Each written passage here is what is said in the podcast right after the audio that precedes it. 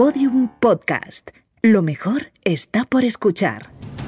Cuando los cartógrafos del Renacimiento reflejaban en sus mapas una zona jamás pisada por el hombre y por tanto seguramente peligrosa, dibujaban una criatura mitológica y escribían debajo: Ic sunt dragones. Aquí hay dragones. Bienvenidos, aquí estamos de nuevo en Podium Podcast, aquí estamos en Aquí hay dragones. ¡Ahí va! ¡Ahí va! ¡Ahí va! ¡Ahí va! ¡Ah! ¡Ahí va!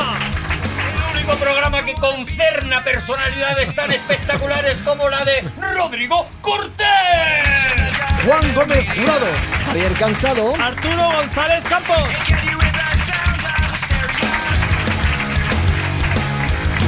Ay, qué maravilla, de verdad, qué, qué gusto encontraros, qué gusto.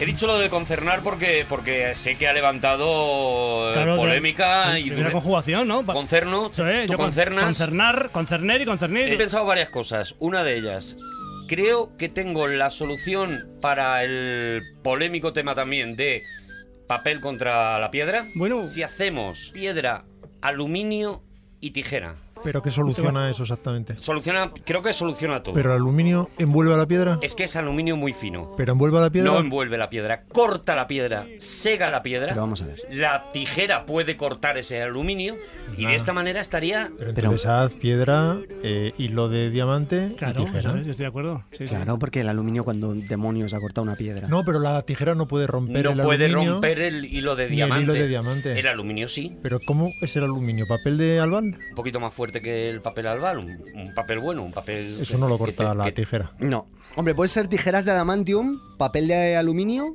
y piedra. La piedra, la O sea piedra que- es normal, ¿no? o sea, si queréis De una- repente hay aluminium, Y si- adamantium... No, pero además si- la, piedra, la piedra no podría machacar unas tijeras de adamantium. Y si nos Claro, centramos claro. en la piedra y ponemos, por ejemplo, una piedra porosa, la piedra pómez, que es una piedra que se puede romper simplemente con la apretando fuerte. Ah, vale, piedra floja. Piedra Mm, Entonces sería esa piedra floja, golpearía- papel o tijera. No, pero volvemos No. a perder con las tijeras. Claro, porque Claro, golpearía no las podría, tijeras y se podría, rompería no la piedra pome. Es un enredo, es prácticamente imposible. Llevan milenios, ¿eh? O sea, los chinos estuvieron generaciones hasta Sí. que llegaron a piedra, papel o tijera que tratas tú de reinventar ahora. Sí. Pues bueno, pues Desde, el ajedrez y que el ajedrez vaya para la mierda. que, que la dinastía Wu en el siglo III eh, después de Cristo fue cuando se inventa este juego. Probaron con arena, Sí, con agua, sí. con tenazas. Claro, pero no había tantos materiales como hay ahora. O sea, ahora hay materiales nuevos de, ya de producción, Mm. ¿no? Kevlar, de Kevlar. ¿Pero qué sería de Kevlar? ¿Las tijeras o el papel? Pero aparte, el Kevlar lo que tiene es una extraordinaria resistencia a los choques. Unas tijeras pueden cortar el Kevlar. Si el papel envuelve el Kevlar, no lo ahoga ni nada. Vivimos en un conundrum. No lo sé, no lo sé. Ahí está abierto el, el debate. No Bueno. lo sabemos. El caso es que siempre ocurre esto. Ocurre el momento en el que estos personajes van a batirse en un duelo de, por ahora, piedra, papel o tijera. Lo De dejamos momento así. vamos a dejarlo en piedra, papel o tijera. Piedra, papel o tijera, que comienza. No, es que el piedra, papel o tijera lo, lo tienen que decir ellos. Y, y ya. Sí, hombre, pero, pero es que esto no está grabándose ya, No, ¿no? no, no. Esto fuera. pero les has dejado. Les he dejado, les he dejado. les- No, les has Os he tirado, os he tirado. pies de los Os he tirado. Tengo que decir, vamos a jugar todos a. Que comienza, yo digo, que comienza, entra la música y hacen ellos piedra, papel o tijera. Yo también ¿Vale? quiero decirlo, Arturo. ¿Puedo decirlo también? Que me encanta. Sí, Vale. Tú sí. Piedra, piedra, papel y tijeras el término. es, Vale. vale. Papel, piedra, tijera. ¡Atención! ¿Cómo ha quedado? Pero sí que no habéis sacado ninguno. No, es que yo no tengo. Espera. es que yo no tengo. No hay tengo cómo claro. tener tiempo. Sí, ha dicho que comienza limpio, seguro. ¿Qué quieres? ¿Que, que- que lo diga otra vez? Pues venga, lo digo. ¡Que comienza! Tijera, piedra, papel. De verdad que eres un troll, Javi. Tres a ver, tijeras. hay tres tijeras. Es tijeras. ¿Qué ha pasado? De verdad, me va a estallar la cabeza. Pero la mía es de Kevlar. Tres tijeras, ¿qué hacemos? ¿Empezamos otra vez entonces? Venga. Empezamos de cero. ¿Verdad qué desastre de público? No O sea, es por nada. Tomaos un colacao o Pero algo. qué desastre de público. No, no tenéis el mismo sentido del ritmo que Juan silbando. ¿Puedo hacer una crítica? Sí, sí, ¿Puedo hacer una deberías. crítica? Deberías. Espero que no sea a mí. Es a ti. ¡No! Si el público falla dos veces, Mm. es casi seguro culpa del director. Que yo no lo estoy a lo mejor dirigiendo de la manera... Vamos, a mí me Claro, parece- tampoco soy Leonard Bernstein ahora aquí para... No, si quieres te hago una crítica, si lo que vas a hacer No, es contestar verdad, a cada cosa que no, diga no, antes de que acabe de Tanta decirla. razón, tienes tanta razón que no cabe en, en- en todo Podium Podcast. Es estrictamente narrativo. Tú no puedes pedirle a Borja la música Sí. e inmediatamente hacerle un gesto al público porque es anticlimático. Claro. Es como climas contra climas. Tú tienes que empezar a hablar, Sí. hacerle un gestito a Borja y él ya sabe que se acerca piedra, papel o tijera y entonces él mete la música porque Vale. es un profesional. ¿Qué gesto le hago? ¿Le hago así, un tijera, por un ejemplo? momentito, Arturo, que no acaba. Él, que es un profesional, lo va metiendo y crea una atmósfera. Y la gente ya sabe que entra el concurso sin necesidad de que tú les digas que entra el concurso. Claro. Todo va finito, finito, suave. Sí, de acuerdo. Y luego, en mitad de todo ese clima, tú le haces un gesto al público y lo va a hacer fenomenal. Él que es un profesional ha implicado un poquito... Que tú no. Que Es una- un axioma básico. Lo voy a intentar, lo voy a intentar. Es Aristóteles Entonces, puro. también Yo digo, bueno, iba a haber ahora mismo un gran confrontamiento, confrontamiento. Bien hecho de verdad, Sí. bien profesional. Sí, sí. ¿cómo Es un gestito al técnico. Vale, un gesto. Entonces, mientras tú haces lo que sea, tú ya le haces el gestito. Le voy mete- avisando, le voy avisando. Eso es, y así no radiografías tus decisiones, ¿sabes? No, no las Estoy telegrafías. haciendo lo que puedo, de verdad. No, no pasa nada. Yo venga, ahora, yo, yo hago como que estoy, sigo presentando. Voy, atención, porque comienza el enfrentamiento.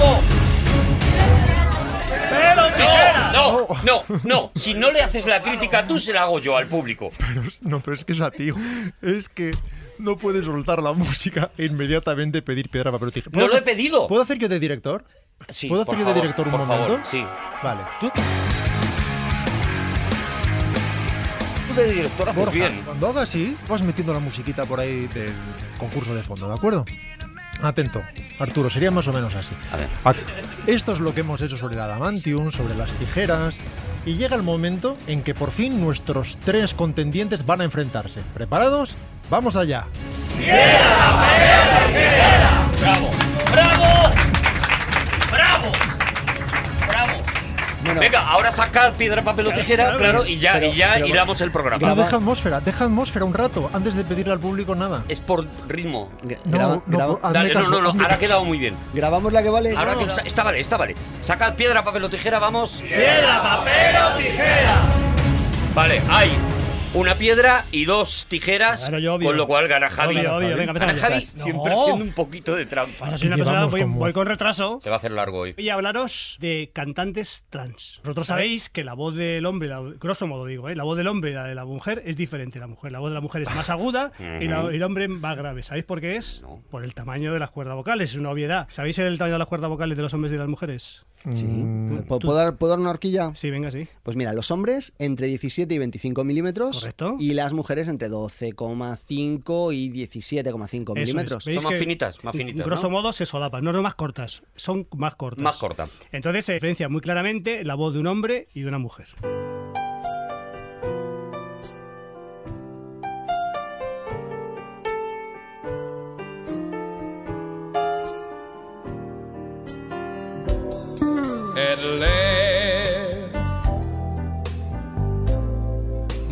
Está claro que estamos hablando hombre. de un varón que se llama Lou Rawls, un cantante de blues, de jazz, de soul. Deja, deja, deja, déjala. Y de pronto, cuando menos te lo esperas, deja, deja, déjala ahí. Suena la chica. Claro, o sea, un ejemplo que sí, qué, qué obviedad. Bueno, ya, pero me, me gusta dejarlo claro. Ah, pues, vale, o sea, esto no. Esto es para que veáis que hay cantantes. Aquí no hay sorpresa, solo estás Está demostrando. Muy, muy clara la diferencia entre la voz de un hombre y de una mujer, ¿vale? Diréis, ya lo, diréis, ya lo sabíamos, pero por ejemplo. Estamos ante un duet, pero es otro ejemplo diferente, ¿vale?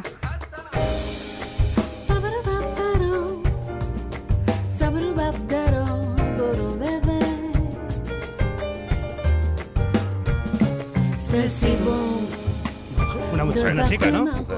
Sí, yo apostaría por chica. Sí, Pod- sí, sí, sí, Podríamos sí, haberlo sigue- convertido en concurso. Sigue un poquito, sigue un poquito. No, no, es que va a ser un concurso. Ah, vale. Sigue, sigue. Vale.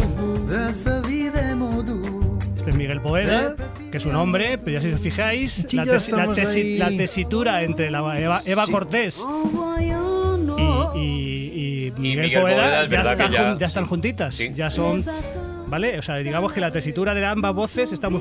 Mira, escucha, escucha, mira. Bueno, del, francés no hablamos, ¿eh? De, lo- de la pronunciación de Miguel no hablamos, pero... Sí, pero te quieres imaginar, hay una negra fumadora y te cuela, por ejemplo. Exactamente, ¿vale? Entonces, voy a hablar de cantantes que no sabemos diferenciar si, por la voz, obviamente, si son hombres o mujeres. Voy a poner la apoteosis de la voz aguda, ¿vale? La apoteosis, la apoteosis, la apoteosis. Escuchad esto, es la apoteosis.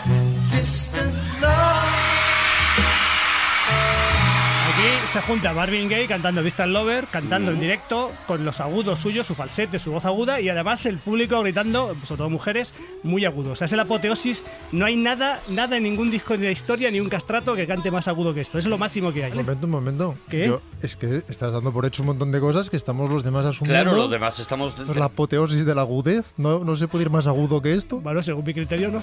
Ah, claro, claro. Vamos a ver, el que está haciendo la sección soy yo. O sea, es así. Si queréis, te las pido otro día y trate. Y No, traes- no, no, no, no, ya está, ya está. ya ¿Vosotros está, ya habéis está. notado algo particularmente agudo? A ver, este hombre es agudo, pero a mí me han venido los Bee enseguida y claro, Pero, ahí me pero vamos a matas. ver, los Bee no vale porque hacen falsete. O sea, una cosa es la, Vale, vo- la voz es pura, la voz, dentro de la, la pureza de la, la voz de pecho, la voz de, de falsete, que es la voz, sabéis que el- las- hay tres tipos de, de manera de cantar, la voz de pecho, la voz de cabeza o falsete y la voz mixta. En la voz de pecho involucras a todos los, a todos los, a las cuerdas vocales. Sí. El falsete, mira, mira, escucha, dale, dale. Eso falsete, eso falsete, ahí lo que hace es que solo funciona con las mucosas en vez de con la cuerda vocal, ¿vale? Pero yo quiero hablar de las canta- de los que Está cantan. cantando con las mucosas en este momento Marvin Gaye, ¿no? Las mucosas que son como las ronetes. Marvin Gaye and the mucosas. Quiero proponer, a ver si sois capaz de diferenciar si son hombres o mujeres, ¿vale? Vale. Es un concurso. Vale. Pongo 30 segundos y decir, pues es hombre, pues es mujer, y cada uno tiene que decirlo, ¿vale? Vale. Vamos a un ver. poquito nervioso. Y son. Es voz. Escúchame. Es voz de pecho, ¿vale? No vale falsete. Es voz de pecho, ¿vale? Voz Voz pecho. natural, digamos, Vale. ¿vale? Vamos a. Borja, la primera, el primer ejemplo. can hear her heartbeat from a thousand miles. And the heavens open every time she Es mujer que se ha recogido tarde. Yo Para apuesto mí, por hombre. Para mí. Yo voy a apostar, a mí me suena tipo Aaron Neville, voy a apostar por ahí. Voy a apostar por hombre. Hombre, eh, Arturo, tú vas a Yo la, la mujer, chica mujer, que, mujer. fuma, fuma- que fuma Mujer mucho. que fuma mucho. Y Hombre. Es un hombre, es Brian, Brian Kennedy, es un cantante irlandés que ha acompañado muchos años a Van Morrison. Y esta canción es de Van Morrison, Crazy Love, una canción antigua, de, no sé si de Astral Weeks o del House of the Highway, no me acuerdo. Pero ese es un, es un hombre, pero tiene una voz muy aguda, ¿vale? Muy aguda. Habéis acertado, tenéis dos puntos cada uno y tenéis un punto. Yo y, voy regu. Arturo va. Vamos a otro ejemplo, siguiente. Esto es Mood Indigo, es un clásico que ha tocado Duke Ellington y mucha gente, ¿vale?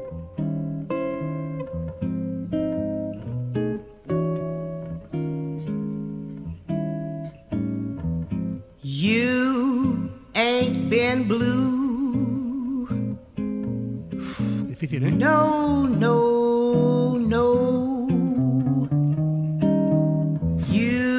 Yo, mujer. ain't Yo, Mujer. chica, chica, chica. Chica, ¿lo tenéis los tres Sí, claros? sí, claro. Sí. Vale, es Catherine Sadat, que es una cantante. Ah, era trampa. Esta era trampa. No, no, es, bueno, he dicho que eran hombres o mujeres. Hombre, obviamente no voy a poner todo hombre porque entonces estaría, chupado. Esto es una mujer cantando con una voz más grave, pero es con- tocando con Pim Martini, un grupo que lo recomiendo mucho de Portland, un gru- grupo divertidísimo. Vamos a otro ejemplo. Aquí os la, aquí os la jugáis, ¿eh?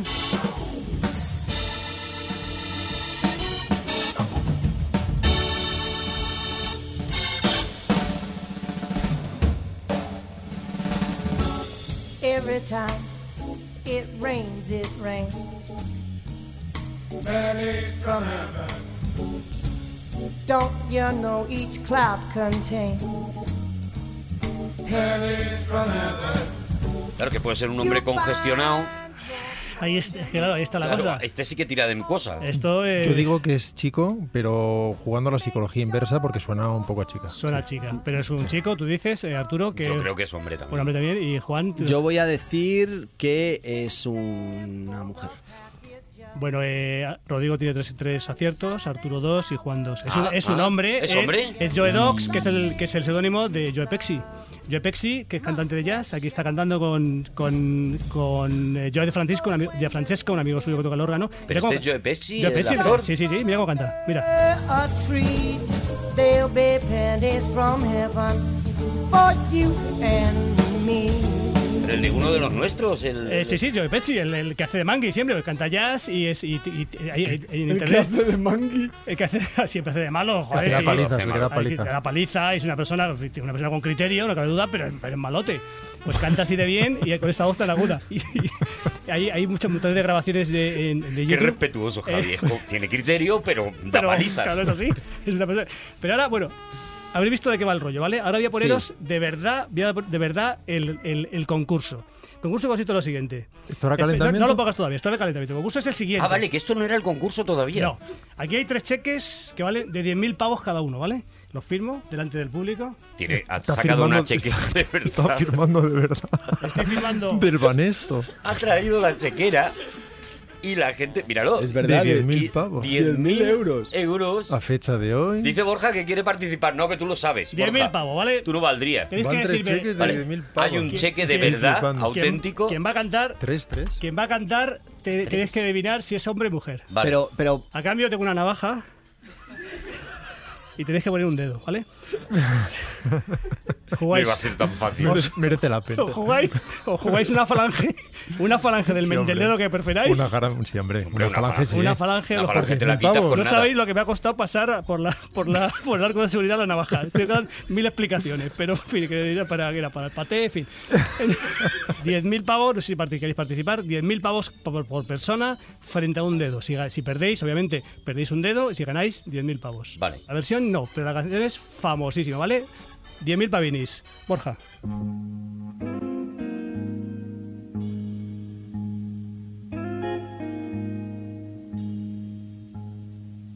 They say the neon lights are bright on Broadway.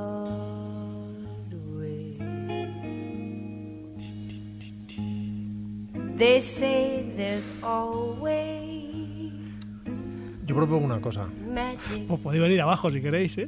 Yo creo que si the dos dicen sí y uno no, Hmm. o dos dicen no y uno sí, va a ganar como mínimo uno. Claro. y nos y repartimos. dividiendo entre tres, Ya, pero ¿quién pierde la falange? tú. No, claro, o sea, no, esto está claro, Arturo. Ahora, ahora Claro, mismo sí, me estamos, pasa por preguntar. estamos en teoría de juegos, estamos ante un clarísimo dilema del prisionero. eh, tenemos, alguien tiene que perder para que todos ganemos. Ajá. Así que te ha tocado. Entonces yo me tengo que jugar la falange. Puede, puede darse el caso, perdóname, lo jugáis los tres. Puede darse el caso que sea él quien gane y vosotros quien perdáis. Vale, vamos a hacer otra cosa. amigo. Quienes perdáis. Vamos a Así hacer que otra no, cosa. no, no, no. porque estamos. No, no hables ahora, Javi, que es una cosa entre nosotros tres. Hombre, perdóname, me juego 30.000 pavos. Si no, pues, si no estoy involucrado yo, a ver quién está. a No te decir otra fastidies. cosa. Yo me juego la falange, Sí. pero la mitad es para mí, salvo que gane yo solo, que entonces esto para mí, evidentemente. Ostras, pero si o sea- perdiera, la mitad es para- no, ya no sería 33, 33, 33, sino 50%, pero pongo la falange. Déjame que os Claro. diga algo, pero ¿por qué no hacéis? hombre, a- apostáis los tres por lo mismo. A ese precio yo también. Claro, y si propongo- perdemos los tres la falange, No, no, no, los tres por lo mismo no puede ser. no puede ser. Siempre, la única cosa que garantiza la victoria es que uno lo haga en contra. Venga, voy a empezar yo. Venga, Creo que es un caballero y creo que es un anciano. Un, anci- un anciano caballero. yo creo que es una mujer. ¿Anciana o.? A- me- mediana edad. vale. Muy bien conservada. ¿eh? Una mujer, un hombre. Yo voy a decir hombre también. Sube un poquito. Arturo, Arturo, trae, el- trae el dedo. ¿Es un hombre? ¿De verdad que es un hombre? Jimmy, Jimmy Scott. ¿De He qué edad? ¿De qué edad? ¿De qué edad? Eh, eh, bueno, es, eh, eh, jo- era, era joven también, claro, pero está, esto está grabado cuando era ya anciano, cuando era muy mayor. Hay una grabación en internet, os la recomiendo muchísimo, es un, un documental, y es Joe Pesci, que me acabo de escuchar, cantando con él. Eh, ya está, Tiene que ser una maravilla. pero está, está, ya está, ya está, está en silla de ruedas, está, está hecho polvo, hecho polvo. Y canta sin, sin, la- sin dientes, o sea, está el hombre hecho polvo, hecho polvo, ancianísimo. Y canta, tío, una emoción que es algo que es in- inenarrable. Y canta este, con esta voz tan aguda ya, tan, en fin, tan, tan desastrosa, con, con Joe Pesci. Lo recomiendo muchísimo. Y se llama Jimmy Scott. ¡Seguimos! ¡En Aquí hay dragones!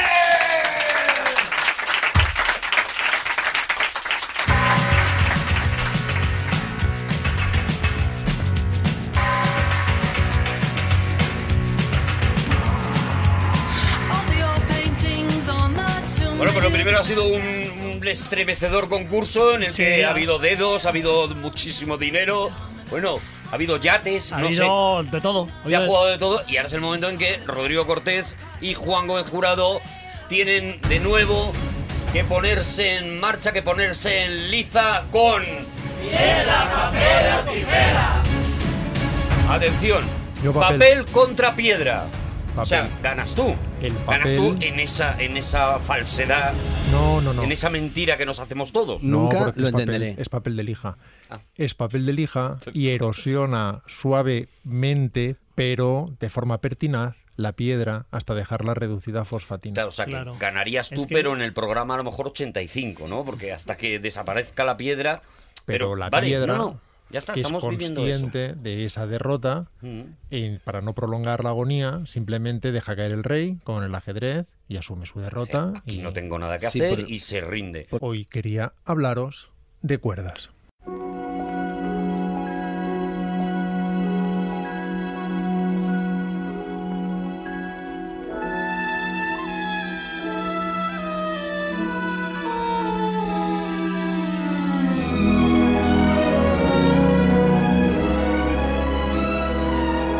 A priori tampoco es que sea una música que apetezca mucho. No, Y de hecho su músico ni siquiera está acreditado, acreditado en la película.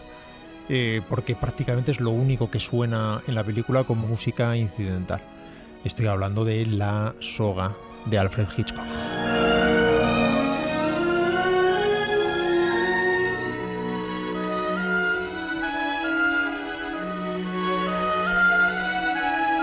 A mí me confundes. ¿Incidental es, es extradiegética? Incidental es extradigética, sí. Vale, pues ¿por qué tanta polisemia? Es que yo no digo nunca extradigética, me parece una palabra horrenda. Porque, Digo es, como porque es mucho- muy diegética, ¿no? O sea, No. ser extra diegética es muy diegética. Porque la diegética. música de una peli es la música de una peli. Lo que todos entendemos por la música de una peli, la banda sonora, la música incidental. Para diferenciar es cuando decimos diegética, que es para decir la que está sonando en una radio, la que está cantando alguien. Mm. Pero claro, si ahora tenemos que hablar de la normal como extra diegética, vamos a empezar a hablar de la música diegética como extra extra diegética. Así que podemos hablar simplemente de la música la incidental. música incidental de la SOA, ¿no? De la que es la película de la que creo que vienes a hablarnos. Vale. Arturo, Claro. le, das pistas y Yo voy se- poquito a poco, yo voy construyendo, ¿vale? Rope, haz de guías. De hecho, su título original en realidad es Rope, no The Rope, pero no sirve.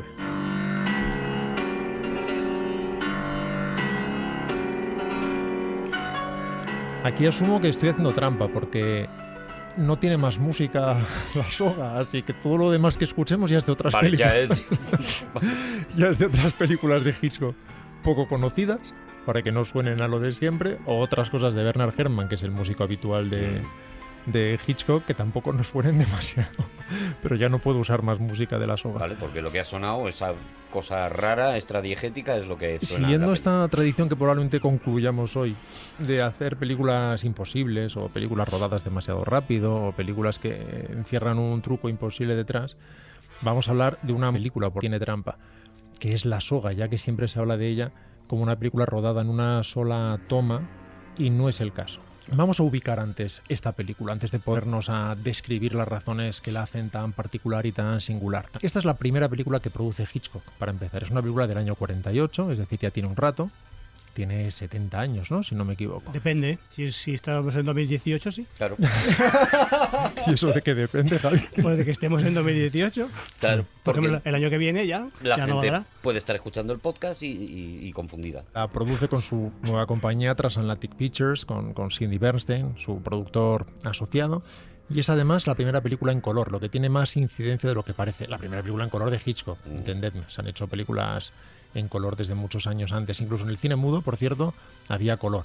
Si vemos películas como Ben Hur de Fred Niblo, tiene escenas en color, En en, un color. color muy primitivo, pero en color. Y de hecho muchas de las películas mudas, no sé por qué estoy diciendo esto, pero en fin, ya he salido por la vía de servicio, vamos a, a volver a la principal enseguida. Muchas de las películas mudas, incluso rodadas en blanco y negro, se viraban a colores diferentes para marcar el día, la noche, Mm. etcétera, y entonces se veían azules o se veían naranjas. En cualquier caso, esta película, La Soga, está basada en una obra original de Patrick Hamilton, un autor inglés, un dramaturgo inglés, que se llamaba Rope's End.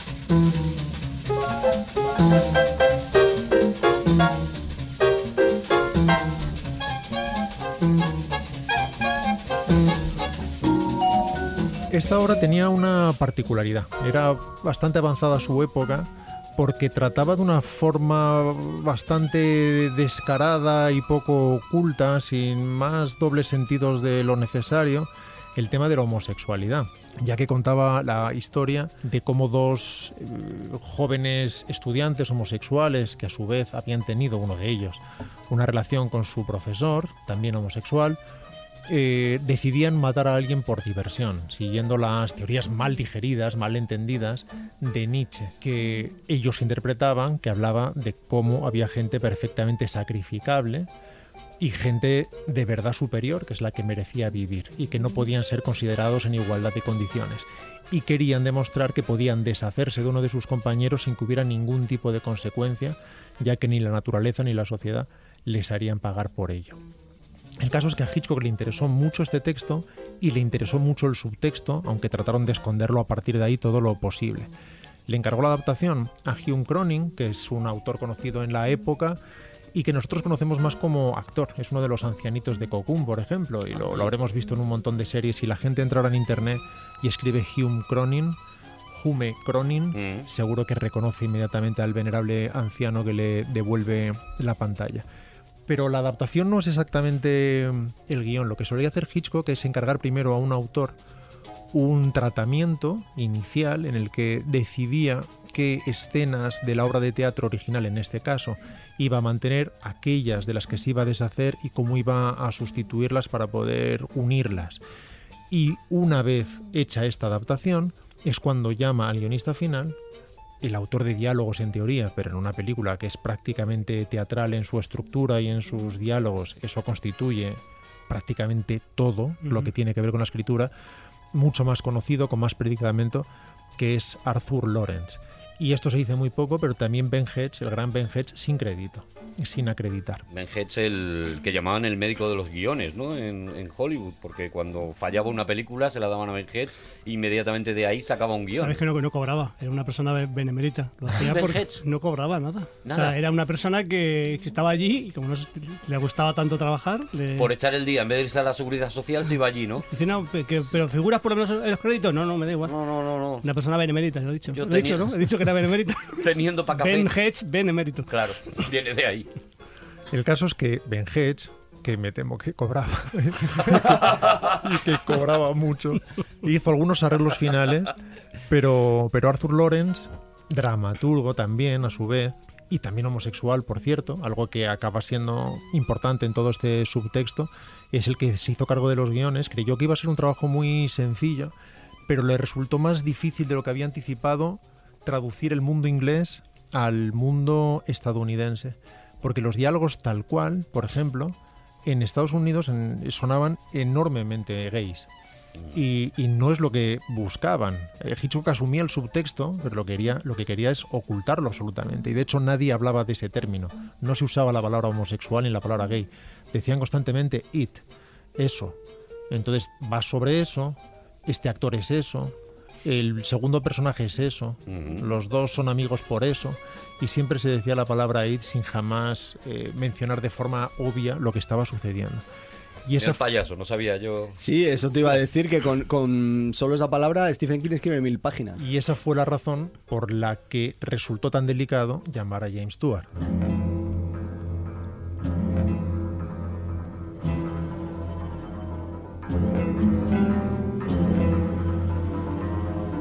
Inicialmente Hitchcock con toda su maldad quería a Cary Grant para hacer el papel de ese profesor. Ay, Truan. Y quería que uno de los muchachos fuera Montgomery Cliff, el, el, el debilucho de Ya los ves. dos, el más inseguro. Y, en fin, incluso Arthur Lawrence consideraba que tal vez James Mason hubiera sido un buen profesor para conseguir esta ambivalencia, porque James Stewart era fundamentalmente un Boy Scout, un personaje eh, sin tacha, desde luego en la época perfectamente heterosexual y, y- y en la práctica asexuado desde la percepción del público, quiero decir.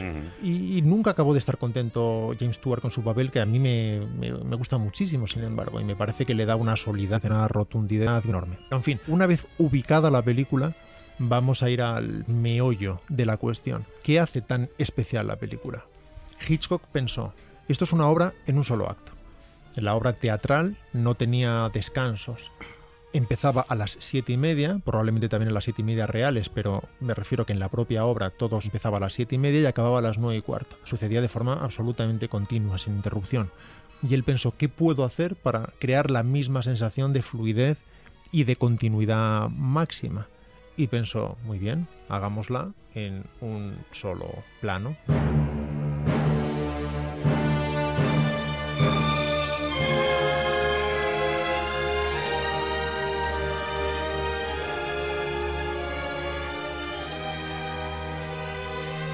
Después se arrepentiría, porque consideraba que esto era en el fondo un truco que negaba su teoría sobre la fragmentación fílmica y sobre las posibilidades del montaje para hacer avanzar una película y para articularla narrativamente. Pero era un desafío de proporciones ciclópeas por muchas razones. En primer lugar, no se podía hacer en esa época la película en una sola toma. Es simplemente imposible porque los chasis de película no duraban más de 10 minutos, así que esta es la duración máxima de cada uno de los fragmentos de la película. Pero su idea inicial era que visualmente sí que pareciera una toma única, haciendo una serie de trucos de los que ahora hablaremos. La idea es una locura, porque si se pudiera rodar seguida la película es algo inaudito. O sea, de, pronto empiezas en la película y cuando llevas hora y 20 de rodaje se equivocan los actores. Claro. ¡A empezar! A empezar de Eh, nuevo entero. Dices, no me interesa.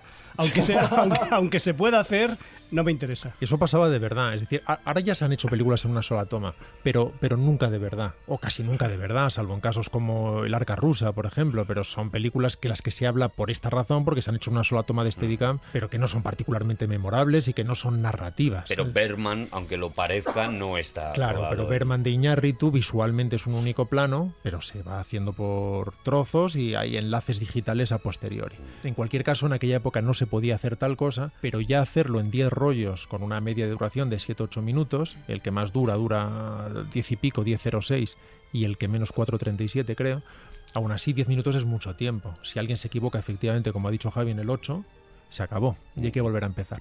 Y los además- demás lo matan, por otro lado, ¿no? Bueno, solo mataba uno ahí. Ahí solo tenía la. Había uno que tenía la soga. Lo que se equivocara uno, no solo de los actores, o sea, uno de cámara, uno de uno de, de luces. No uno pasa de- nada cuando se equivocan los cuando se equivocan los los, prof- los, digamos los técnicos no pasa nada. Ah. Yo estaba en los rodajes, tú que le iba a contar Rodrigo, pero cuando se equivocan los actores, perdón, disculpad, tal, pero cuando se equivoca el cámara o se tal no pasa nada. No Y pasa dice, nada. "Hombre, Tenemos eh, que repetir por sonido y todo el mundo se calla. no pasa nada. Sí, igual, es- igual puede ser por la diferencia de sueldos, avance. ¿Que cobran más los técnicos o qué? Eh, No, pero no, no, no es exacto. No. No. Para empezar, cuando se equivocan los actores, nadie les hace nada a los actores. Se vuelve a empezar y ya está. unas miraditas, Rodrigo, perdóname, y los directores, entre otros. Javi, Bueno, tú tú no, es tu caso, ¿eh? No es por Dios bendito, ¿eh? Pero unas miraditas que dice que te has equivocado ya tres veces. Digo, bueno, las que se han menester, ¿no? O sea, esto, esto es así, ¿no? Aquí vamos a cambiar de música solo porque esta me está aburriendo un poco. Vamos Mm, allá. Vale. La música de la película es preciosa, ¿eh? Qué variadita es. Esta es de Pero ¿quién mató a Harry? Es- te lo iba a decir que es el, el quien mató a Harry, el momento que aparece el cadáver encima de las margaritas. Pero Javi tiene mucha razón porque aquello era un baile, aquello era un circo. Para empezar, las cámaras en color de la época eran enormes. Eran del tamaño de un piano vertical puesto en pie. Es- es- eran au- auténticos mamotretos, ¿no? no estoy exagerando. Si alguien va a internet y busca imágenes del rodaje de la época o directamente busca imágenes de la soga, se sorprenderá de ver el tamaño enorme de esas inmanejables cámaras. Además tenían que moverse por raíles y para ello todas las paredes del decorado que eran desmontables tenían ruedecitas también para que se fueran quitando y poniendo sobre la marcha. Y todas las piezas del mobiliario también. Cada una de las sillas, las alacenas, todos los muebles, todos los elementos escénicos, había que quitarlos para que pasara la cámara, volver a colocarlos en su sitio. Y además Hitchcock tenía que desarrollar una toma larga que resultara narrativa. No se trata de poner Claro. actores delante, una cámara enfrente y quedarse 10 Ya minutos está, claro. sino que todas sus teorías de montaje las tenía que incorporar a la narración fluida. Había montaje interno. Si vemos la película, veremos que hay planos generales, hay planos medios, hay primeros planos, planos de detalle, escorzos, cosas que suceden fuera de campo. Y también tendría que pasar los actores por detrás de la cámara en, momen- en un momento dado, porque tenían que. La cámara estaba entre ellos en, en alguna ocasión también. También. ¿no? Claro, eh, eh, es un baile, insisto. De hecho, Hitchcock invitó a medio Hollywood a que, a que viera el rodaje porque le gustaba presumir de lo que estaba haciendo. Y allí fue Ingrid Bergman y Joseph Cotten y en definitiva medio Hollywood, muchos productores, directores, amigos, porque aquello era un espectáculo por muchas más razones. ¿Recordáis que en la película se ve un gran ventanal a través del cual Ujú. se ve un paisaje de la ciudad? Sí, que se va moviendo además. aquel gran ventanal tiene que ir evolucionando conforme avanza la película porque la luz también va avanzando. Pasa al ocaso, de la tarde al ocaso y del ocaso la noche cuando se encienden los neones.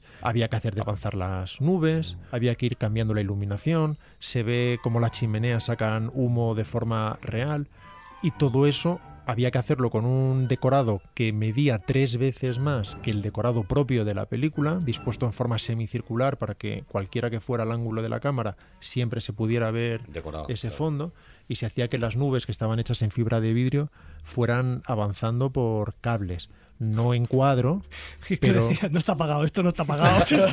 esto no está pagado, de verdad. pero entre, entre toma y toma sí, es decir, entre y solo hacían una al día, evidentemente, y al día siguiente ensayaban la siguiente y hacían otra. Había un día de ensayos, un día de rodaje, un día de ensayos, un día de rodaje, teniendo en cuenta que todo se había ensayado antes.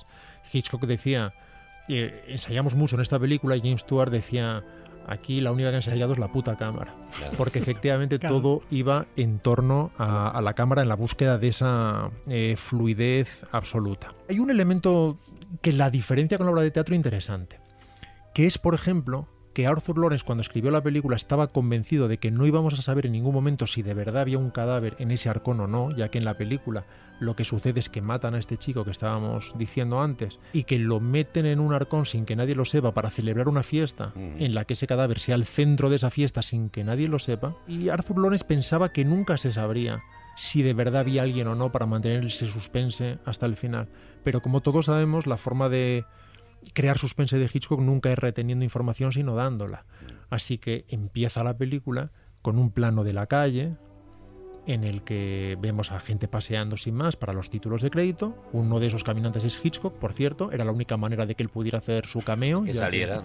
Eso en una foto, claro, de, de los del interior de la casa. de hecho, hay un, de hecho, hay un neón en la distancia que también es el perfil famoso de la hora de Alfred Hitchcock. Pero, en fin, nadie lo hubiera visto y a él le parecía que era demasiado obvio y no le quiso dar mucho protagonismo. Así que se lo quitó de encima el, cameo apareciendo al principio de forma irreconocible por otro lado. Y ahí hay un corte al interior que teóricamente es el único corte de la película. Pero eso no es cierto. Eso es una, una leyenda que repetimos todos una y otra vez, pero que no se compadece con la realidad. No solamente hay estas costuras que vemos entre chasis cuando pasan por detrás de una persona, sino que hay cortes puros.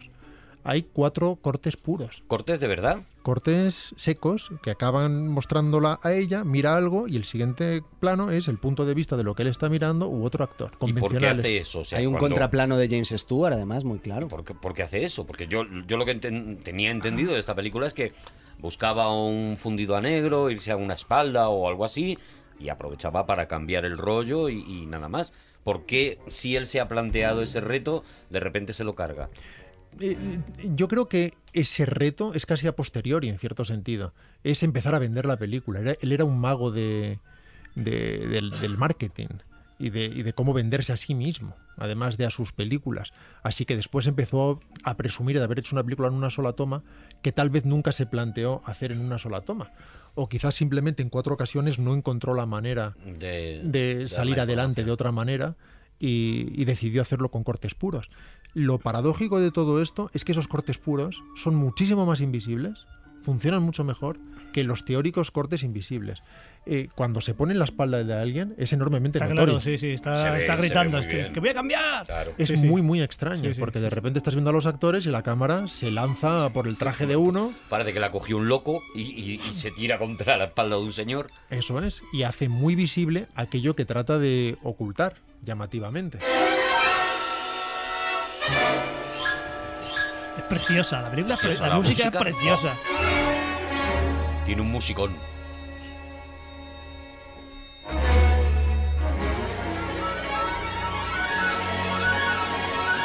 ¡Ostras! Esta película costó un millón y medio de dólares de la época, Mm. ¿Eso es mucho o es poco? de los antiguos dólares. Hombre, calcula. No, es, es, es lo que costaban las películas. Ah, vale. Es, una, es un, medio. normal. De los que 300.000 eran para James Stewart, por cierto. Claro. Así que para hacer la película quedaba 1.200.000. Y se rodó en 18 días, con truco, ahora hablaremos. Con 18 días, con 10 días previos de ensayo, insisto, después era ensayo, rodaje, ensayo, rodaje. Pero este era el inicio del... Bueno, no era el inicio, pero era la, la primera película en Technicolor con, con Hitchcock, llevaba pocos años el Technicolor, Mm. y tenía dos directores de fotografía, en realidad. Uno era Joseph Valentine, el, el operador oficial con quien ya había trabajado en La sombra de una duda, por ejemplo, haciendo un trabajo magnífico en blanco y negro, y William V. Skoll, que era en realidad el asesor de Technicolor, que es lo que solían tener.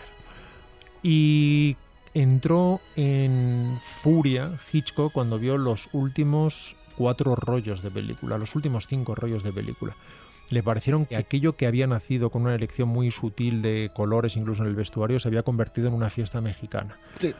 Y que aquel ocaso era naranja de la forma más hortera e inaceptable posible.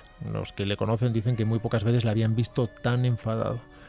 Y eso le obligó a despedir a ese operador, que se puso enfermo, en palabras de Hitchcock, durante el resto del rodaje, y hacer que el operador de Technicolor, el, el asesor de Technicolor, William V. Skoll, con su jefe de eléctricos, repitieran todos esos planos. Imaginad lo que es conseguir hacer la película completa y ver que tienes que repetir la mitad con todas esas coreografías. No está pagado, la verdad que no está pagado. En la que tienes a los atrecistas moviéndose, a los maquinistas esquivando muebles. Uno de los maquinistas puso el pie donde no debía, la cámara le arrolló el pie rompiéndoselo, le pusieron una toalla en la boca para que no gritaran el set y siguieran rodando. Así ¿De jugaba. Una de las actrices Con tal de no parar. Me he quedado colgado con lo del, lo del precio, la, el, el, el anuncio de la película. Un millón de, un millón de dólares. Millón y medio, ha Millón y dicho. medio. Yo, yo entendí lo que era el valor de los dólares cuando llegó el euro a España. Claro. Porque yo veía las películas y decía 10.000 dólares. Y yo decía, ¿y- ¿y qué? Claro, o sea, 10.000 10.000 dólares, pues bueno. 10.000 pues- pesetas no era. Claro, ¿sabes? no- Esa, esa que, claro, yo hacía la, en fin, la, la, la- Tú hacías el cambio, El ya, cambio ya. a peseta.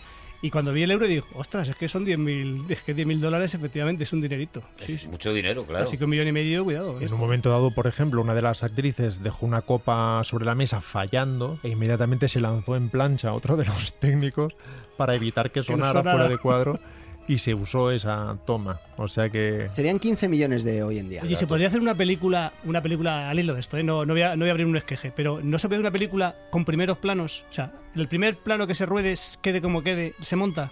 Eso, Ah, vale. Dices no con primeros planos de no, no, caras. no, no, o sea, es ¿no? el, primer, el primer plano que se rueda es vale. Primeras tomas Prim- sería. per- toma, perdón, sí, toma, efectivamente. La primera toma, pase lo que pase. Yo creo que. Hombre, se, cine se me ocurren unas cuantas comedias en España que yo creo que se han debido hacer así. Vale, vale. Mira, hay Yo creo que, varias- por lo que ha contado el propio Mariano Zores, eh, Vale, eh, las películas de Mariano Zores se hacían muy a primera toma, ¿no? Había mucho tiempo. hay varias películas que se han hecho muy parecido, varias de Corman, que no tenían más de dos tomas. Claro, es-. Pero claro, nunca con un cinturón de castidad diciendo, y si sale mal, seguimos adelante. Ya. Pues imagino que alguna tendría seis tomas. No, no sería una obligación papal. Pero eh, el mariachi, por ejemplo, de, de Robert Rodríguez, la primera película de Robert Rodríguez, baratísima, y se montó prácticamente entera con primeras y segundas tomas. Claro, sí. Después de ensayar y ensayar y ensayar, Bueno, y lo después... tenían muy preparado, claro. Porque lo que no tenían es película, lo que no tenían es celuloide, efectivamente. Pero en fin, lo más interesante de esta película no es el desafío técnico, o quizás sí sea lo más interesante, pero, pero sobre todo que es una gran película. Es una maravillosa película que fluye con un sentido narrativo único y de la que hay mucho que aprender a la hora de manejar la cámara como una pluma. De hecho, Spielberg, eh, toda su técnica de long takes, de, tomas largas, eh, en el fondo deriva de, de esta obligación de crear montaje interno dentro de la propia secuencia cuando no existe el montaje. Y Spielberg es capaz de introducirte un montón de unidades de información sin parar la cámara de la forma más natural del mundo, sin que seas jamás consciente de lo que está sucediendo. Y en el año 48 lo estaba haciendo Hitchcock en una película por mucho que se arrepintiera de haberla hecho.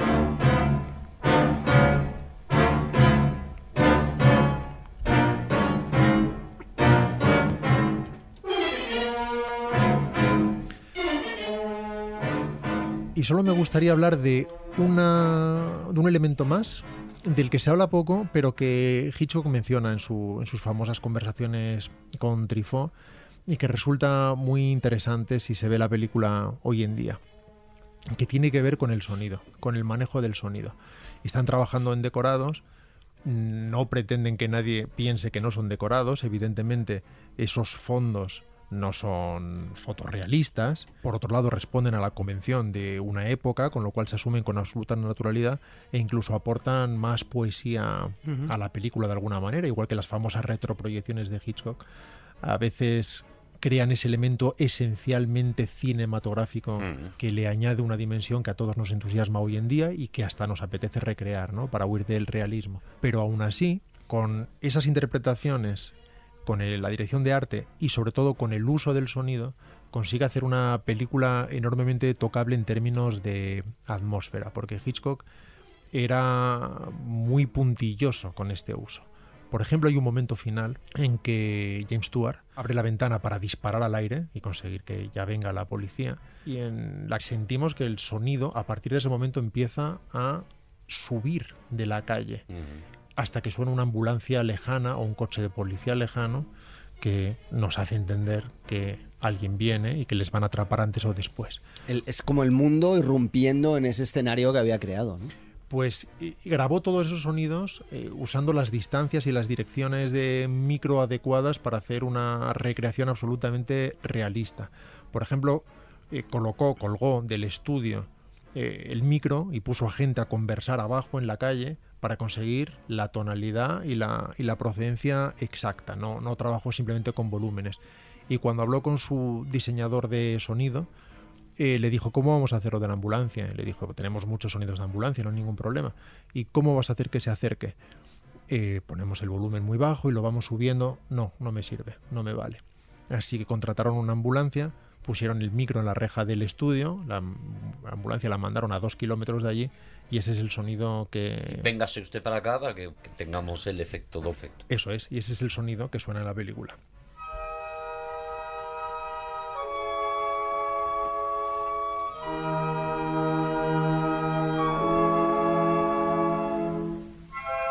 No sé si la tenéis presente. Yo hace años que no la he visto, pero la he visto un par de veces, sí. Yo, yo sabéis lo que más recuerdo, el plano que más recuerdo de la película, aparte del el obvio de James Stewart sosteniendo esa soga en, la- en las manos, es precisamente lo que comentaba antes Javi, la cámara lanzándose a por esa chaqueta de tweet de James Stewart de espaldas, en el que tú te das cuenta, no sé si es tweet o pana, una de las dos, y en el que tú te das cuenta de no, no, no, no, no, no, qué cosa más rara, que es casi como decirte estoy aquí, ¿no? Hay un par de veces que funciona maravillosamente. Muy, eh, cuando abren por fin el, el el baúl, por ejemplo, recordáis, ¿no? Ese cofre sobre el que comen. Ujú. Es al abrirlo tapa la lente completamente y luego la cámara hace un movimiento ascendente, emerge y demuestra el rostro aterrado de James Stewart. Eso sí es absolutamente narrativo, eso es un momento maravilloso. Hay otro momento maravilloso de escritura y, y- y de realidad que es el del sombrero.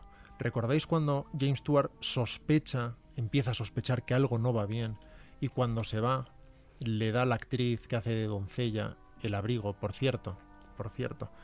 Cuenta el guionista cómo todo el mundo maltrataba a la actriz que hacía de doncella. Esto es un fenómeno psicológico curioso. Así. Que la ninguneaba y que le pedía que le trajera cosas, que le trajera un vaso de agua, que le cogiera el abrigo. Porque era la actriz que La interpretaba a la doncella. como, como doncella, de verdad. Efectivamente, si hubieran interpretado a la reina de Inglaterra, le habrían Claro, hecho una claro. reverencia. ¿Pero lo hacían de, de- de mal rollo o siguiendo, siguiendo No, no, el- no, de forma inconsciente. Ah. Esa es la parte interesante, ¿no? Como la gente asume a partir de la apariencia del uniforme un comportamiento psicológico que no, que no puede evitar. Hombre, es que si es Daniel Day- Day-Lewis lo entiendo, porque ese tipo está zumbado, pero las personas normales... Simplemente sucedía de forma sutil y sin querer y, y- y fue creciendo, imagino que conforme ella no puso freno. Pero en fin, había una escena en la que él toma su sombrero para irse por fin James Stewart, se lo pone y ve que le queda demasiado pequeño. Mm. Y cuando lo mira, ve las dos eh, siglas, las dos de- El, Iniciales. el anagrama. iniciales de David K. algo, no lo sé. Ve la D y la K. No recuerdo ahora mismo el, el nombre de él. supuesto desaparecido que no iba a acudir a la cena. que es una forma elegantísima de dar una información exacta sin hacer que nadie tenga que decirlo en un diálogo extraño. Y de forma además absolutamente verosímil, porque es completamente normal que la gente se confunda del sombrero en un guardarropa, en una fiesta, etcétera, y esas, Sobre todo esa criada que la tenían a todas horas, claro. y esas siglas y esas iniciales se ponían efectivamente en los sombreros para identificarlos. ¿Hay intencionalidad por parte de la criada o lo recuerdo yo mal? No, no, no, la, la criada está a su bola. Nadie nota nada. Mm. Es, es James el que sospecha. Y hay otro momento maravilloso, y con esto cierro, si os parece, mi intervención, salvo que queráis decir algo bonito, Y pensando algo bonito. Lapislázuli. que tiene que ver con un momento en el que toda la importancia está fuera de campo, cuando la doncella, ya que hablamos de ella, empieza a desmontar la fiesta, a recoger la fiesta. Y tenemos en primer término el arcón, el ataúd, en el fondo, y vemos como sin que los demás se aperciban porque están manteniendo una conversación banal fuera de cuadro, ella va desmontando, quitando los libros que habían puesto encima, las copas, los platos, vemos cómo se va al fondo de la pantalla en ese pasillo que tiene profundidad en fuga, va situando allí los cacharros, vuelve, vemos que cada vez está más vacío ese arcón y que antes o después va a abrirlo seguramente para guardar los libros que teóricamente deben estar ahí. Y cuando por fin va a hacerlo, James Stewart llega, para, entra en cuadro, ha estado todo el rato fuera, dice, la voy a ayudar yo, con lo cual simplemente nos da unos segundos de margen y cuando por fin va a abrirlo él, llega el malvado, vamos a decirlo así, el, eh, de los estudiantes, el más sofisticado y cruel y, Más malote. y sociópata, y consigue cerrar a tiempo el arcón, con un plano fijo en el que todo está sucediendo alrededor de lo que pasa. Maravilloso. Maravilloso es bonito, ¿no? Para acabar. ¿Quieres tú decir algo bonito también para acabar, Juan? No. ¡Seguimos en Aquí hay dragones!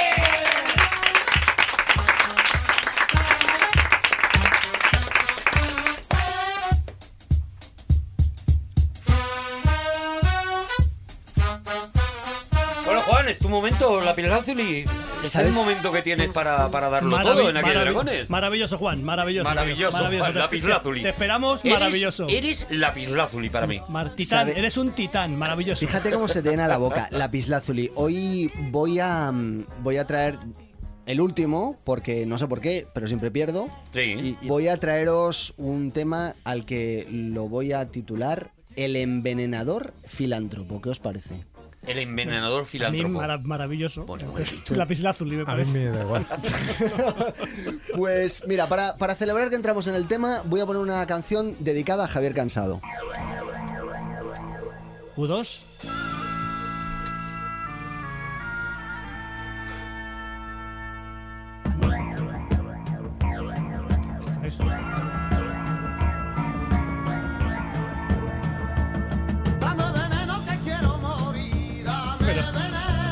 Versión es esta? ¿Una versión trans? ¿Qué es esto? Al principio parecía música ayurvédica. Sí, parecía que estábamos en la India o algo.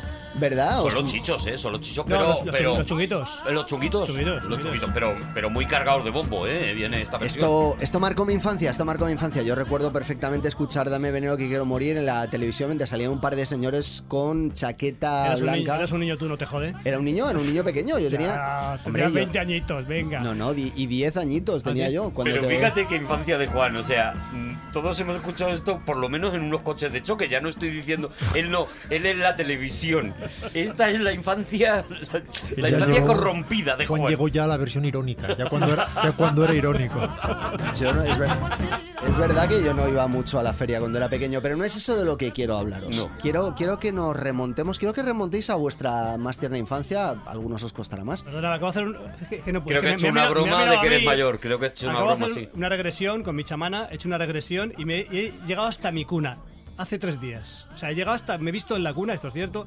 En la cuna y visto mi, a mi familia. Bueno, no. eh, Bueno, ya se ha aprendido a hablar en tres días, tiene Es- muchísimo es- mérito, Javier. sí, como, como Tiene Hermes. mucho mérito, Como de. Hermes. Lo cierto es que tenemos idealizadas, y esto, esto pasa mucho, las comidas de nuestros abuelos, de nuestras madres, ¿os acordáis? Además siempre se dice mucho, ¿no? En aquella época cuando los tomates sabían a cosas, ¿no? Eso lo habréis Sí, oído, incluso sí, sí, sí, sí. lo, habréis, lo habréis dicho en, al- en algún momento. Yo no tengo idealizada la comida de mi infancia en absoluto. No. Bueno, pero aparte del señor de Ponían Salamanca... acelgas, ponían judías verdes, eh, Qué hígado. pena. Pues, Bueno, pues da muchísima pena. A pero ver, digo, ponían- tío. pero también Arroz, había una paella había hecha un en- día de croquetas, eh, paella, hecha en, Rodrigo. paella hecha en cazuela, algo, tío. No había, algo. no había un día de croqueta, por lo menos, un día que se Sí, pero- celebraba la croqueta. Pero sin ideales. Sin, sin locura. Pero no estoy hablando solo. Qué maravilla de infancias todos, ¿eh? Yo, yo fíjate, yo soy un. yo soy el único feliz es Javi, Yo que es el barrio- único al que le apetece regresar a la cuna. Yo era un, vivía en un barrio humilde y más que cada martes había cangrejo chasca en mi casa. O sea que. Pero estoy hablando de la calidad de los alimentos. Sí. La sandía se la han cargado. La sandía se la han cargado. La sandía, o sea, de verdad, el- el- el- los cucurbitáceos, esto es, se, la han, se la han cargado. Porque claro, como es que hay que tiene pepitas, es que tiene pepitas. Empezó, la, empezó somos unos aburguesados de narices. Ay, es que me, me da, Me da- molestan las me da coraje que me den pepitas. Han empezado a injertarlas con, con, yo qué sé, con calabaza, no sé qué narices. Y han destrozado la, la La han sandía. destrozado completamente. Pero esto hace- ayer, hace cinco días, hace Sí. cinco años, han- han- se han cargado. La pepita mató la sandía. Bueno, eh, hace cinco años no, nos vamos a ir a principios del siglo XX. Borja, ponme una canción que nos lleve al principio del siglo XX.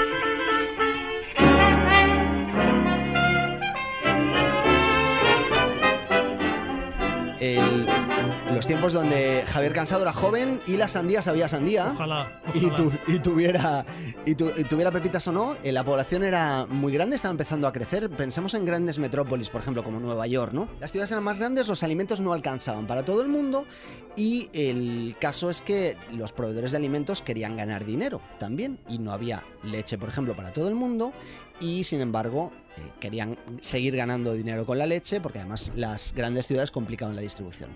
¿Qué hacían los proveedores de leche? Agua, echar agua a la leche. Claro, la homeopatizaban. Entonces, eh, le, le iban eh, echando cuarto de, de homeopatía Qué caliente. faltón. Le echaban cuarto de homeopatía caliente y. Azúcar, ponle azúcar también. Si vas a hacer homeopatía, ponle azúcar. No, que el azúcar era más caro que la leche. A Te la, sujetó la mano, Javi. la navaja Esta todo. la vamos a escuchar tú y yo de la mano. Le echaban un cuarto de agua, de agua caliente, y el caso es que la gente se quejaba. La gente decía que esa leche sabía muchísimo agua, sabía mucho a.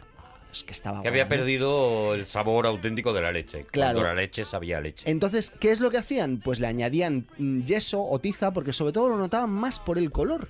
Porque eh, curiosamente estaba pues como agrisada, ¿no?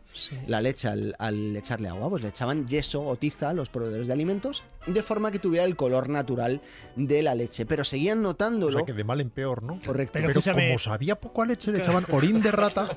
Bueno, pues Pero lo, por- haci- lo hacían todos, es que es lo que me da, me da, me da Todos, rabia. todos, Lo espera, hacían espera. todos. No había ningún honradito, un O o honradito. ninguno. O todos o ninguno. ni uno, ni uno. No, hombre, Eh, eso se hablaba. Pero ellos. escuchad, porque aparte también le quitaban la crema para intentar venderla por separado, ¿no? En nata, como ahora. ¿Qué te crees que, qué crees que pasa ahora? Es que de verdad Claro, es que es que pero es entonces que- la gente se quejaba porque entonces la leche se suponía que era fresca. Para darle ese aspecto de leche fresca, lo que hacían era coger los sesos de terneros jóvenes, los Venga ya. calves. Sí, los sesos de terneros jóvenes se machacaban y, Están dando ganas de tomarme un buen vaso de leche fresquita. y entonces los sesos de Mira, terneros jóvenes machacados. Después de esto, a mí lo de la sandía no me importa, ¿eh? Eh, lo que le están haciendo. y muy, muy, muy finitos, eh, lo echaban por encima de la leche de forma que tuviera ese aspecto de leche fresca, de leche calentita recién ordeñada. Sí, el aspecto que tiene la leche cuando tiene Dale. sesitos flotando. en la- Tú no tienes la habilidad que tenían los proveedores de principios del siglo XX para convertirse esos machacados en crema de leche, pero ellos sí Mm, la tenían. Y de hecho, bueno, este, no, este era solo uno de los alimentos adulterados. Ay, me he Atención, ¿eh? Me. Eran todos. Por ejemplo, en la mermelada de frambuesa, ¿sabéis cómo la hacían? Utilizaban peladuras de manzana machacadas y semillas de césped teñidas de rojo. Es decir, las pepitas ya no eran directamente de frambuesa, eran de césped. O sea, y, y, no- y la frambuesa que le echaban un jarabe de algo para que se para No, que no, es que no, no había frambuesa en esa frambuesa. Pero no, entonces, ¿a qué sabía eso? Pues eso sabía, a, yo qué sé. A césped. No, no tengo ni la más remota idea. Por Pero ahora sí, así, ¿no? Ahora tomas un yogur de naranja y tampoco tiene naranja, ¿no? luego os hablaré de lo que pasa hoy. ¿Hay yogur de naranja todavía? Tiene trazas. O sea, ¿te nos parece que, Yo que, no lo sé si sigue. que la mermelada de naranja amarga no han acertado? O No. sea, dices, es que... ¿Sabéis que en todos los, en todos los catering de los hoteles, en todos los... eh, Lo sí, ponen. está- tienen de todo y, y naranja amarga, y siempre hay Lo naranja ponen. amarga. Sí, sí. Pero es como la reducción de Pedro Ximénez, que no, que ya. dice, bueno, vale, o sea, no me lo tengo que creer. Volvemos al siglo- sí, sí, sí, sí, por sí. favor, siglo- Estábamos en la frambuesa. Bien, el café, por ejemplo, era principalmente serrín y semillas de, de dandelion, de diente de león, que estaban... ¿De Dandelion? Sí, estaban machacadas, estaban que, estaban que lo, lo quemaban todo, lo metían en una lata y te lo vendían Pero- eh, como café. Eh, la pimienta, por ejemplo, la canela, eh, se cortaban, como la heroína hoy en día, se cortaban con cáscaras de coco pulverizadas y con polvo del suelo de barrer. Pero vamos a ver, no, Mm. no, no, no había café, pero había coco.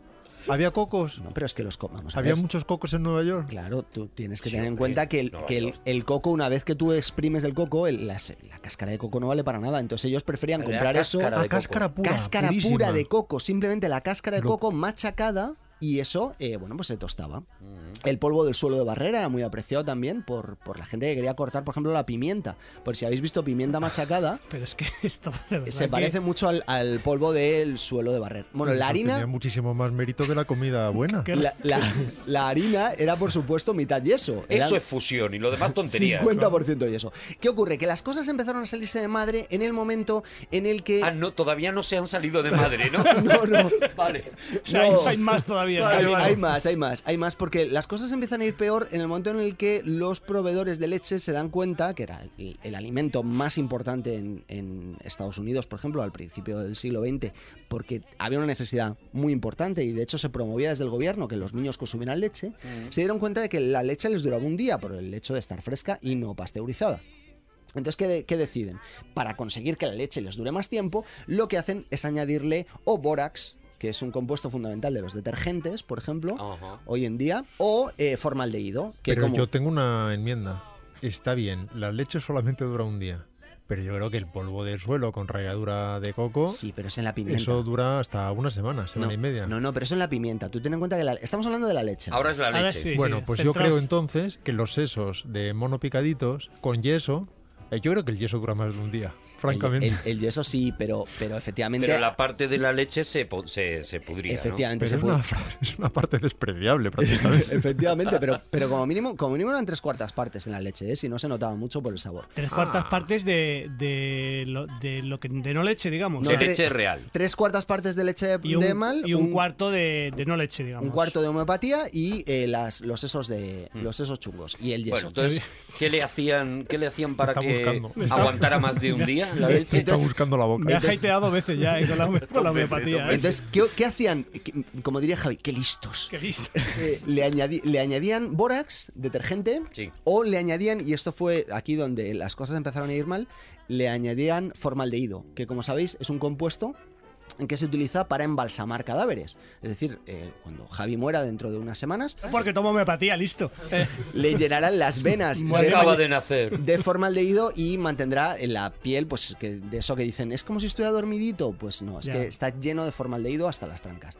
Los niños bebían esa leche con formaldehído y por lo que sea, el formaldehído resulta ser venenoso. Espero que esto sea los niños pobres, que los niños ricos no le digan esto. Eso- eso esperamos todos. Esperamos Hombre. que solo sea los niños Que pobres. esto tenga un final feliz. Efe- evidentemente Espero que había estés hablando de niños sacrificables. evidentemente había niños El que niño prescindible de toda Claro, la vida. un niño vivían con un mejor- cociente intelectual de 120 que le esté dando Hombre, esta mierda, no a me ese, a ese que se le dé leche buena. pero ciento, no, 120 es poco. Por Bueno, tal mal de el- ido. O un niño tonto pero rico, que Claro, tampoco, que que tampoco es despreciable. Eh, se forma un escándalo porque empiezan a morir niños a tutiplén. Los niños consumen mucha leña. niños, por ejemplo, uno, uno que sabe tocar la guitarra, no, espero. ¿no? Claro, Un no. niño. No, morían, morían niños de todas clases. Vale. ¿De todas las clases? De todas clases y condiciones. Ay. Y no, efectivamente afectaban mucho más a los pobres. Y entonces empieza, empieza a morir, empiezan Ah, a morir bueno. los niños. Cuando ya mueren cinco niños seguidos en una semana, el gobierno decide que igual son muchos niños muertos y deciden tomar cartas en el asunto. El, el secretario de Estado de Agricultura, que allí ya sabéis que no tienen ministros, tienen secretarios de, secretarios de Estado. Entonces, eh, este señor eh, lo que decide es que va a buscar ayuda y esa, esa ayuda la va a buscar en una cabaña de troncos de Indiana.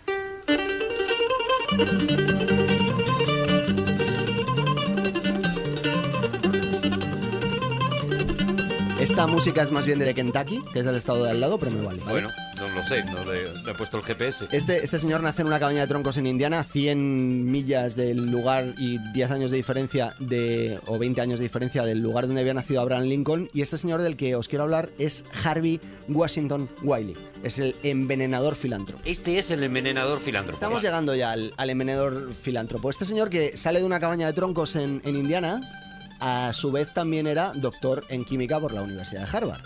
Que, oye, Bueno, tío, bien. el tío se lo había currado. Pero como entró en la cabaña. Es que dice sale de una cabaña como si naciera así. que nació en la cabaña de troncos en Indiana. ¿Sabéis que eh, Ah, Que es de- Lincoln, quiere decir que es de extracción humilde. O sea, Claro. Fue extraído de No. una cabaña. Lincoln Pero estuvo encerrado ahí 40 años, no le dejaban salir de la cabaña. mogollón de tiempo. Y Lincoln también nació y hacía público, público profesión de ello, de haber nacido en una cabaña de troncos en, en Kentucky. Ya os digo, a 100 kilómetros. Bueno, el caso es que eh, deciden En darle... Kentucky fríen un pollo muy bueno. Muy bueno. Creo que también le echan trazas de... Eh, eh, lo que ocurre es que nuestro amigo Harvey, nuestro amigo Harvey Washington Wiley, decide que, la, que tiene que tomar cartas en el asunto, que va a liderar una especie de cruzada para intentar traer pureza a la comida. Porque cree que ya se está exagerando mucho con esto de matar niños. Qué bonito. Y entonces decide que la única manera de salvar a esos niños muertos, Está haciendo un pacto con seres preternaturales.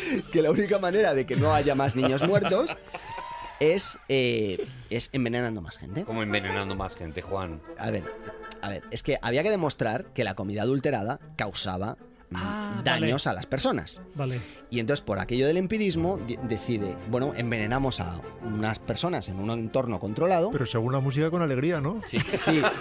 No, no, muchísima alegría, muchísima alegría. Claro. Os, os invito a buscar las fotos de Harvey Washington Wiley en internet, porque aparte de tener el tipo un aspecto de rudo eh, campesino de, de Indiana, Un tío que ha estado metido toda la vida en una cabaña en Kentucky, claro. Claro, ¿cómo va a que, ser? que le- levanta, levanta la cabaña con los hombros. pa- Aparte ve- ves a la gente, el tío media dos metros, ves a la gente alrededor y parecen todos pigmeos.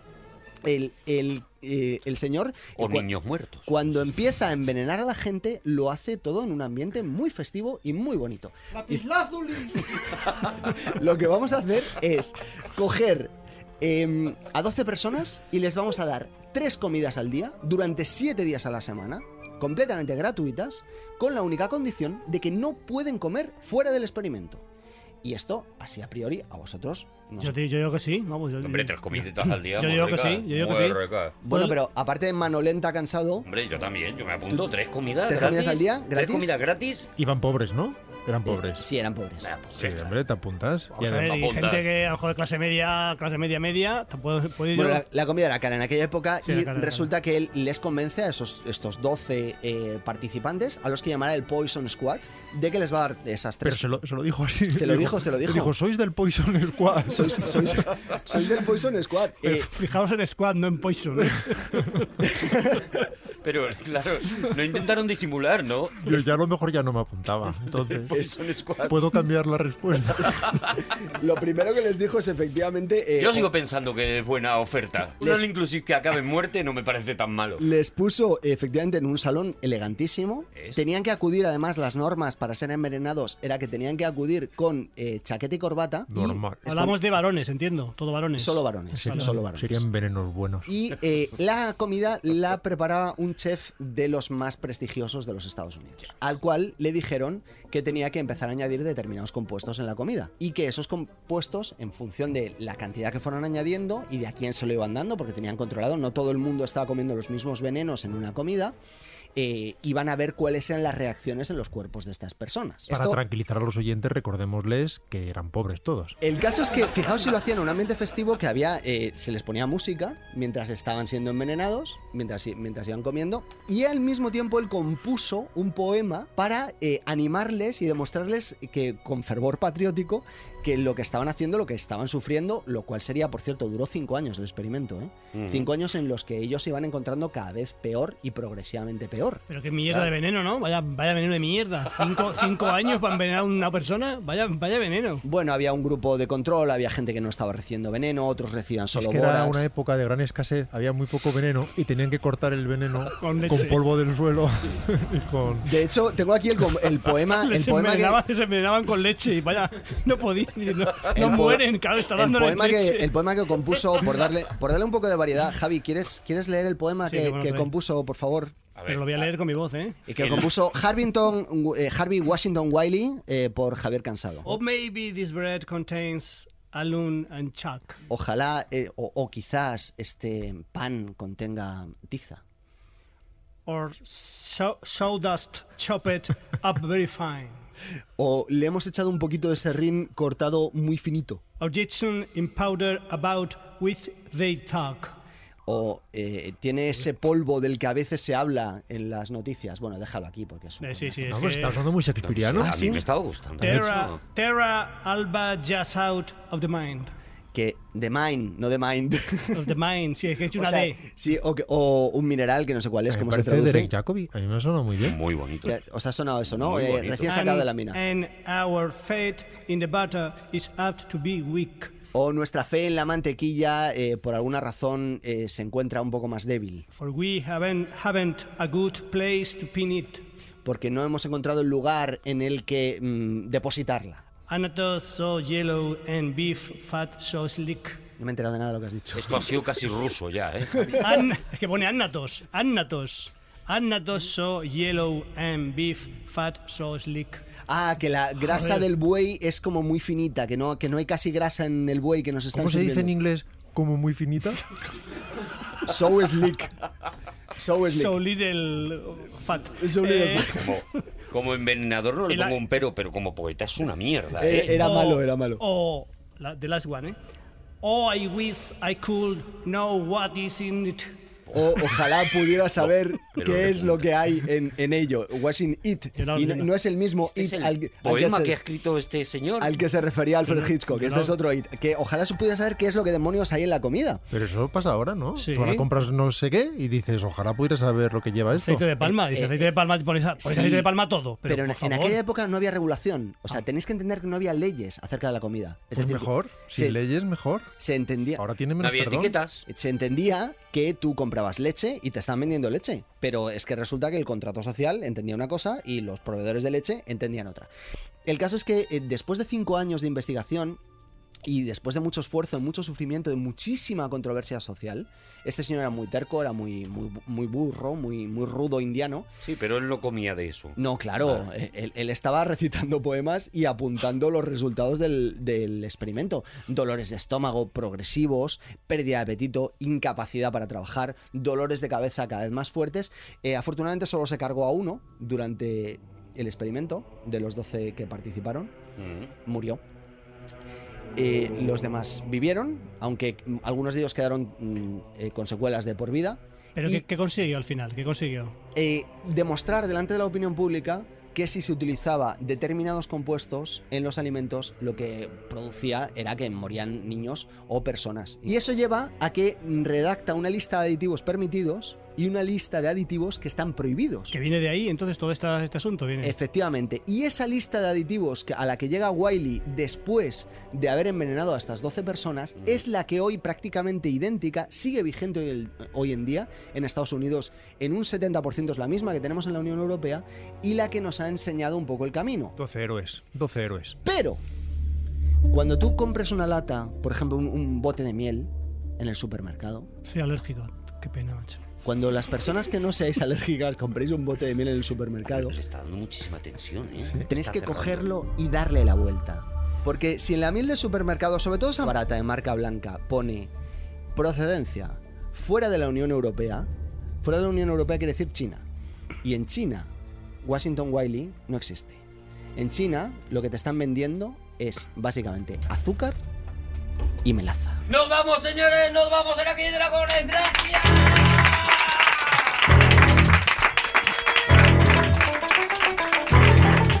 El programa más lapislázuli de la radiodifusión ha estado con nosotros Rodrigo Cortés. Juan Gómez Jurado. Javier Cansado. Arturo González Campos. Nos escuchamos en el próximo Aquí, dragones. ¡Hasta ahora!